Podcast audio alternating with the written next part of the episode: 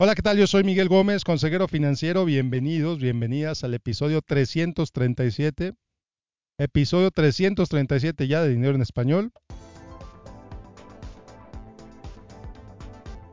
Y bueno, pues esta semana te voy a platicar algunas ideas, algunas sugerencias sobre en qué deberías enfocarte en este último cuatrimestre del año. Quedan poquito menos de cuatro meses en 2023 y te voy a ofrecer algunas ideas sobre en qué deberías enfocarte en tus finanzas para cerrar bien el, para cerrar bien el año. Va a estar bueno. Y antes de empezar, dos comentarios. El primero, gracias a todos los que me han dejado sus reviews, sus estrellas en iTunes, en Spotify. El último review que me dejaron en, iTunes hace poquito menos de un mes fue alguien que se quejaba de la calidad de sonido.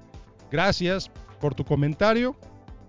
La calidad de sonido en efecto fue mala por uno, una o dos eh, por uno o dos eh, episodios, porque tuve problemas técnicos, se descompuso mi consola donde, grabo el podcast y entonces tuve que improvisar. Ya se resolvió ese problema, ya se escucha bien el podcast otra vez, creo yo. entonces, bueno, déjame tus comentarios en iTunes, en Spotify, déjame tus estrellas, coméntame qué te parece este podcast. Y el segundo, compártelo, compártelo con quien tú creas que le pueda servir, con quien tú creas que le pueda ser útil. Ayúdeme a que llegue más gente Dinero en Español se está aproximando cada vez más al millón de descargas sin redes sociales. Yo no uso redes sociales en este momento. Sin publicidad, sin patrocinadores. Y esto es gracias a ustedes. Entonces, muchas gracias por todo el apoyo que me dan. Muchas gracias por escucharme. Me escuchan alrededor de treinta y tantos países. Y eso, la verdad, no deja de sorprenderme. Muchísimas gracias. Y ahora sí, empezamos con el episodio de hoy. ¿En qué enfocarnos? En qué enfocarnos en la recta final de 2023. Bueno, número uno, los ahorros. ¿Qué tanto has ahorrado este año? ¿Qué tanto has podido ahorrar? ¿Cómo se ve? ¿Cómo se ve tu fondo de emergencia? ¿Está más grande que cuando empezó el año? ¿Está más chiquito? ¿Está igual? ¿Qué te parece si te empiezas a enfocar otra vez en rellenar ese fondo? En que llegue a que sea, o que al menos que se vaya acercando a tan grande como tú lo quieras. Un mes de gastos, dos meses de gastos, tres meses de gastos, lo que tú te sientas cómodo, lo que tú te sientas cómoda. Pero te invito a que le, más a ese, que le pongas más a ese fondo de emergencia. Para que esté ahí, en caso de que algo suceda, esté ahí listo para ti. Número dos, tus beneficiarios. Esto no me canso de decirlo. Asegúrate que los beneficiarios en todas tus cuentas, en todas tus cuentas sean quien tienen que ser. Si te casaste, si te divorciaste, si tuviste hijos, si tu novia era tu beneficiaria y ya no es tu novia, bueno, quizás es momento de cambiarla. Si uno de tus beneficiarios falleció, por ejemplo, es momento de cambiarlo. He sabido de casos donde, por ejemplo, una persona tenía a su mamá como beneficiaria y su mamá se murió. Y luego la persona falleció también. ¿A dónde se va el dinero? Pues es una pelea en la corte tremenda. Entonces, revisa tus beneficiarios. Asegúrate que son quien quieres que sean. Quita a quien ya no puede ser, a quien ya no está en tu vida. Ahora, algunos estados en Estados Unidos, por ejemplo, Texas, uno de ellos, yo vivo en Texas, entonces, Texas, si te casas y tienes un 401k, o estás casado y estás eh, inscribiendo a tu 401k, el, el, estado de Texas te obliga a que tu beneficiario primario sea tu pareja, sea tu esposo, sea tu esposa, a menos que tu esposo o tu esposa firmen aceptando que no van a ser los beneficiarios. Pues, ojo con eso, ojo con eso. Si te casaste, si te divorciaste, si vas en la segunda esposa, en, la tercera, en el tercer esposo, asegúrate de que el nombre correcto está en tus beneficiarios, en tus seguros de vida. Sí, maravilloso, ya compraste un seguro de vida fantástico. Ahora asegúrate que tenga los beneficiarios correctos. Y aquí muchos me preguntan, oye Miguel, pero ¿qué pasa si mis hijos son menores de edad?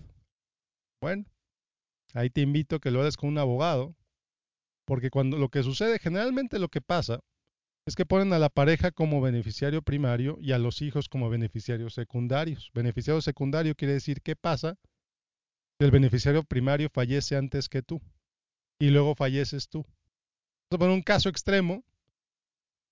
Juan y María, Juan tiene un seguro de vida de un millón de dólares, María es su, María es su esposa, es su beneficiaria. Van con sus dos hijos en el carro, de pronto chocan, se muere Juan, a los dos días se muere María. ¿A dónde se va el dinero de esa póliza? Pues se iría a los niños. Pero entonces la corte, y aquí otra vez yo no soy abogado, pero como yo lo entiendo, si no está el papá, si no está la mamá, la corte designa quién va a estar a cargo de esos niños. Y es esa persona quien va a estar a cargo de manejar ese dinero para el beneficio de los niños. ¿Cómo evitas eso? Bueno, primero, evidentemente, evitando tener accidentes de tránsito, pero, mal chiste, yo sé, pero puedes ir con un abogado y establecer con tu abogado quién va a tener el cuidado de tus hijos en caso de que los padres fallezcan, en caso de que tú y tu pareja fallezcan. Eso lo puedes determinar en un documento legal. Y así en lugar de que la corte determine quién va a estar a cargo de los hijos, tú y tu pareja lo determinaron antes de que fallecieran. Es un, es un documento maravilloso que sugiero que todos los padres tengan. Ok, muy bien, beneficiarios. Tercer cosa que deberías poner atención. ¿Cuánto estás ahorrando en tus cuentas de ahorro, en tus cuentas de inversión, en tus cuentas de retiro? ¿Cuánto has puesto en lo que va del año? ¿Tienes la posibilidad de poner más? Ponle más. Incrementa esa contribución. Súbela. Aunque sea un dólar, aunque sea dos dólares, aunque sea diez dólares. Pero súbela. Ese dinero va a crecer con interés compuesto por los próximos 15, 10, 20, 30 años. Si eres de los que compran cerveza cada fin de semana, ¿qué tal si le subes, si subes tu contribución el costo de una cerveza a la quincena? O sea, si ahorita estás poniendo 50 dólares, ¿qué pasa si le pones, si le pones 53? Esos 3 dólares extras van a hacer una diferencia tremenda. Ahora, si ya pusiste el máximo anual en tu 401k, bueno, entonces revisar en qué otras cuentas puedes empezar a ahorrar o, estás invirtiendo, estás invirtiendo después de impuestos, estás invirtiendo en otro lado. Bueno, ¿qué podrías hacer para invertir más? Y ahora, y por el otro lado también, ¿eh?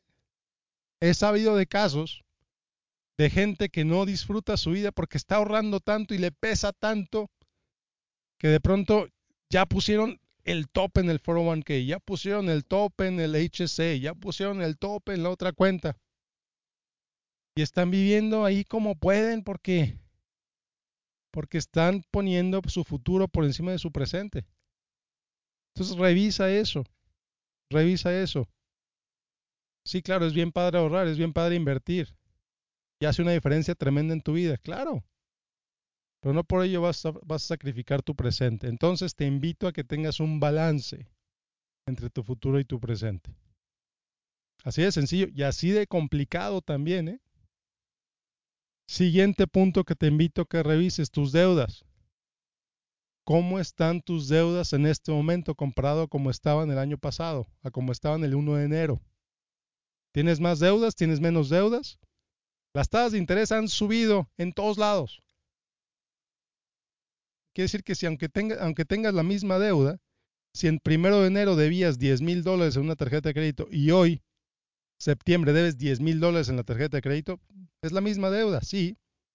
Pero como las tasas de interés subieron, ahora te va a costar más mantener esa deuda. La excepción, obviamente, son las deudas automotrices, que son tasa de interés fija. Si compraste una casa con una tasa de interés fija, obviamente esa tasa de interés no cambió. Pero las tarjetas de crédito son tasa variable. Algunas hipotecas son de tasa variable. ¿Cómo estás con tus deudas? ¿Ya tienes un plan de deuda? ¿Ya creaste un plan de deuda para ir eliminando? ¿Cómo vas en ese plan? Enfócate en llevarlo a la realidad. Enfócate en ir eliminando esas deudas. A lo mejor te va a tomar años eliminarlas. Y está bien. Pero es mejor que te tome años eliminándolas a través de un plan a que te tome 20 años que ni siquiera bajen porque para ti es tu normal tener deudas. ¿Para cuánta gente es normal tener deudas de tarjeta de crédito? ¿Cuánta gente lo ve como una rutina? Simplemente pagar el mínimo. Si te tocó la pedrada, lo siento mucho. Pero eso no es normal, eso no está bien, eso no es sano. Estás enriqueciendo a los bancos en lugar de enriquecerte a ti. La tasa promedio de las tarjetas de crédito ronda el 20, el 25%. Y en México ni te digo, casi el 40%. Y por pagar el mínimo, ¿qué estás haciendo? Pues estás haciendo a los bancos 40% más ricos, 30% más ricos. Y tú ahí vas apenas a ir rascándole para pagar el mínimo. No, haz un plan para eliminar esa deuda. Haz un plan para ir, para ir creando patrimonio. Es la única manera. Es la única manera a través de un plan, de una estructura, a través de, un, de una disciplina para ir eliminando esas deudas. Entonces, ahorros, inversiones, fondo de emergencia, deudas, beneficiarios. Esos cinco factores. Te invito a que te tomes unos minutos a que revises cada uno de ellos, que tomes las medidas correctivas que necesitas tomar para que esté en una mejor posición, para que estés en una mejor situación financiera, para que cierres el 2023 mejor de lo que cerraste el 2022. Mejor. Yo no puedo definir qué es mejor por ti. Eso lo tienes que hacer tú. A lo mejor cerrar el 2023 mejor que el 2022 es cerrarlo con menos deudas.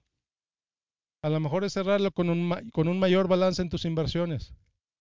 A lo mejor es cerrarlo, sabes que estoy igual, pero ya tengo un plan y ahora sí lo voy a seguir. Ok. O a lo mejor simplemente es decir, ¿sabes qué? Hice este inventario financiero y me doy cuenta que todo está en orden. Y doy las gracias porque todo está en orden. No hay nada que mejorar.